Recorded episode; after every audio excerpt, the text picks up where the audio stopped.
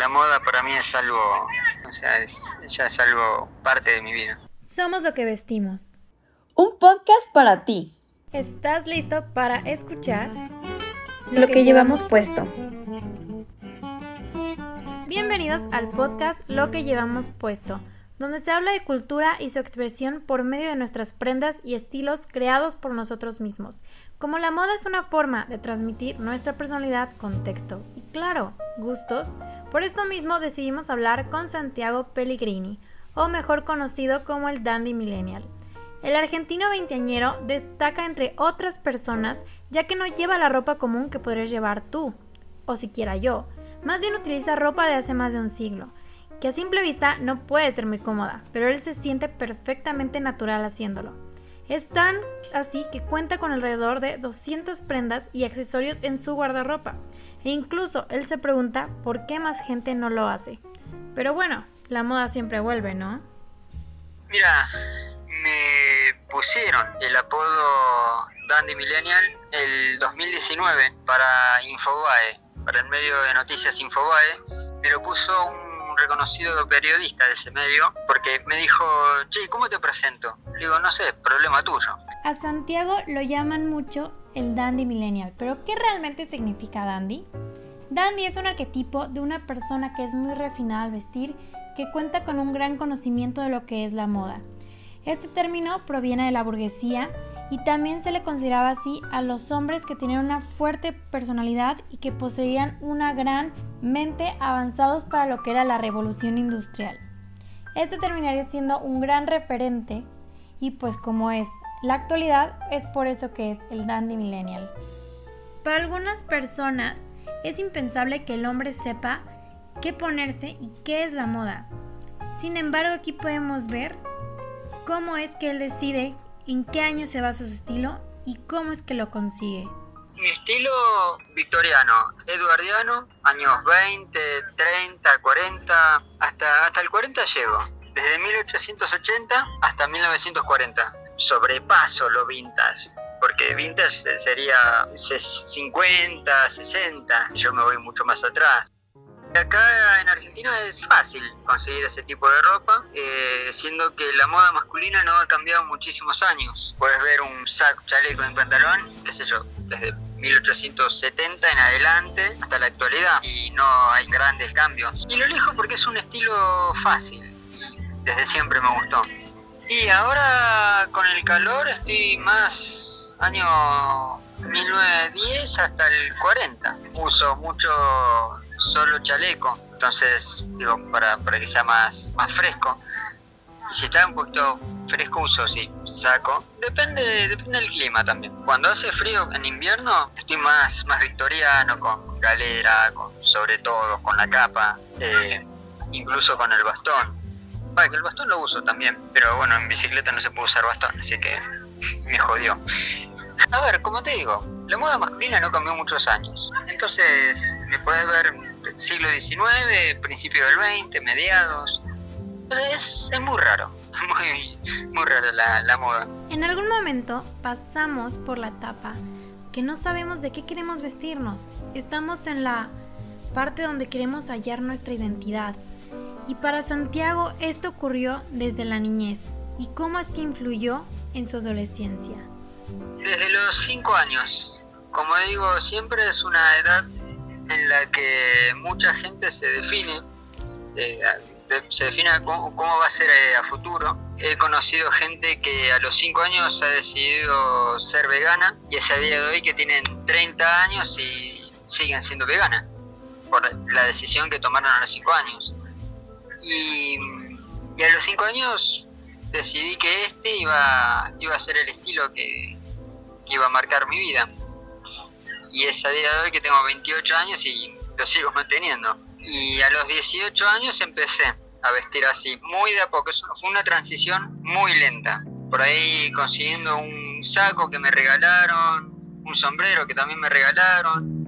Después, a medida que fui consiguiendo trabajos, eh, vi la posibilidad de comprarme yo mis propias cosas y, así arranqué poniendo un chaleco, un pantalón que combine, una corbata, un moño. Y así fui, fui armando. muy de a poco y estudiando muchísimo. Eso es fundamental, porque es muy fácil caer en errores básicos. Conocer bien los talles de cada uno, el estilo de cada prenda, las telas, las combinaciones posibles, todo, absolutamente todo. Y ver muchas fotos que te ayudan a armar un estilo, las películas también. Se empieza muy a poco en esto. Algo muy cierto que él menciona es que las películas son un gran referente para saber cómo es que se vestían en los tiempos pasados. Así que es por eso que le preguntamos si el cine antiguo era parte de sus actividades cotidianas. Claro, eh, Max Linder es un actor anterior a Chaplin. O sea, desde Max Linder, Chaplin, Buster Keaton, Harold Lloyd, bueno, El Gordo del Flaco, son clásicos. Los hermanos Marx. Hay películas de Gardel, por ejemplo. Hay una muy linda que se llama El día que me quieras, Rubias de New York. Hay varias películas buenas. Si para nosotros es difícil a veces encontrar alguna blusa o camisa que queramos, para él, ¿cómo será difícil encontrar esas prendas que son más de 100 años de antigüedad? Me codeo con gente que anda en lo mismo, obviamente de Europa, porque acá si bien hay grupos de recreación histórica, no lo hacen diariamente y bueno, los grupos de allá, gente que vive así como yo, tiene una ropa espectacular y original. Como digo, en Europa se consiguen mejores cosas que acá. Basta con solo ver, eh, abrir eBay, buscar pintas, prendas victorianas y en eBay te, saltan cosas originales de, de esa época. Y me manejo con Mercado Libre, con vecinos que me regalan, no sé, la bicicleta, por ejemplo, me la regaló un seguidor de Instagram, me dice, tengo una bicicleta antigua para regalarte, che, tengo un par de zapatos que me gustaría darte, así voy encontrando en la calle también. Hasta ahora, Santiago Pellegrini nos ha contado que desde los 5 años ha tenido esta curiosidad por vestirse de esta manera. También nos contó de su afición por el cine antiguo y cómo es que está impactado su forma de vestir y cómo es que define su estilo victoriano y eduardiano. Síguenos sintonizando para saber más de él. El hombre promedio tiene menos ropa de lo que una mujer tiene en su armario. Sin embargo, le preguntamos a Santiago cuántas prendas tenía él en su armario.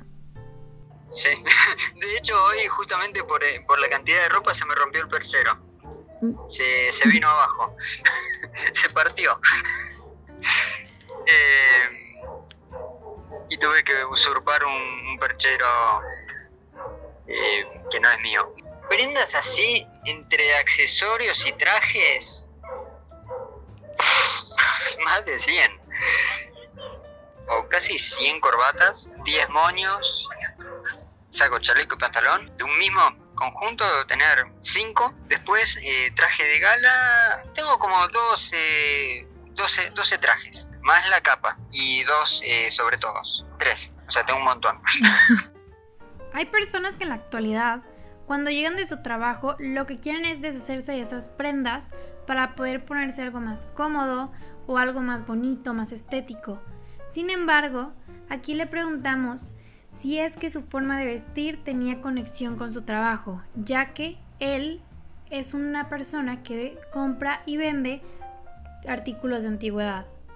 Me puedo dedicar a otra cosa y seguir vistiendo así, o sea que no, no tiene nada que ver. Sí, de alguna manera está conectado, porque bueno, ponele, compro unas 20 prendas antiguas y de 20 me quedo 5, 10, entonces como que tienen una, cierta conexión. Eso, también me dicen por la música. Ah, sí, claro, vos te vestís así porque tocas bandoneón y, piano. No, no tiene nada que ver. o sea, puedo tocar, qué sé yo, no sé, cualquier otro estilo de música y vestir así, no, no tiene nada que ver. En ocasiones, nosotros a veces sacrificamos lo que es la comodidad por el estilo. Es por eso que él siempre al vestir con porte sus vestuarios decidimos preguntarle qué era lo fundamental para él, si la comodidad o el estilo. Perfectamente, súper cómodo, porque ya ni me fijo en esas cosas, a ver cómo me, cómo me siento, cómo me hace sentir, no sé, ponerme un sombrero. Lo tengo tan naturalizado que hacía, hace muchos años que no me, no me pongo a, a, fijarme en esas cosas. Es raro, me hace sentir bien. Subirme a la bici, venir acá al río, yo me siento normal, como cualquier otro. Yo creo que va de la mano, porque está bien, el estilo victoriano es mucho más aparatoso que ponerle, ponerle años 20, 30. El estilo victoriano lo armo con cuello duro, alto, de 7 centímetros. Entonces ahí la comodidad baja un poco, pero ya estoy acostumbrado. A pesar de lo que nos ha dicho Santiago, la moda es muy distinta a comparación de hace 100 años, al menos en la forma en que ya no ves a los hombres vestidos de pantalones de pantalones formales con bueno, no sí.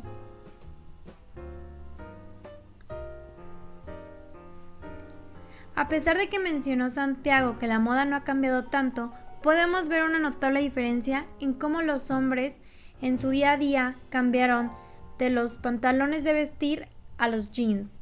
Es por eso que decimos preguntarle qué piensa de la moda actual. Mira, la, moda actual, perfecto, cada uno se viste como quiere. Yo creo que cada quien es libre de... y está perfecto. Ahora pasa que la gente hoy en día no se anima a usar algo diferente. Entonces, como que son copias del, del lado. Pero, pero sí, está, está bien, está bien. No, no, me disgusta. Estaría bueno que se empezaran a vestir así como yo, pero bueno, no, no se puede pedir mucho. Gracias Santiago por hablar con nosotras. Como dice el Dandy Millennial, hay mucha gente que no le importa seguir la moda actual, solo le importa cómo ellos se sienten cómodos, pero aún así les gusta invertir en esta, sentirse ellos mismos y poder expresarse a través de ella. La ropa está creada no solo con propósitos funcionales, sino para que la gente experimente y se divierta con ella. La moda no se sigue, se hace. Nos vemos en el siguiente capítulo. Somos lo que vestimos un podcast para ti. ¿Estás listo para escuchar lo, que, llevamos puesto?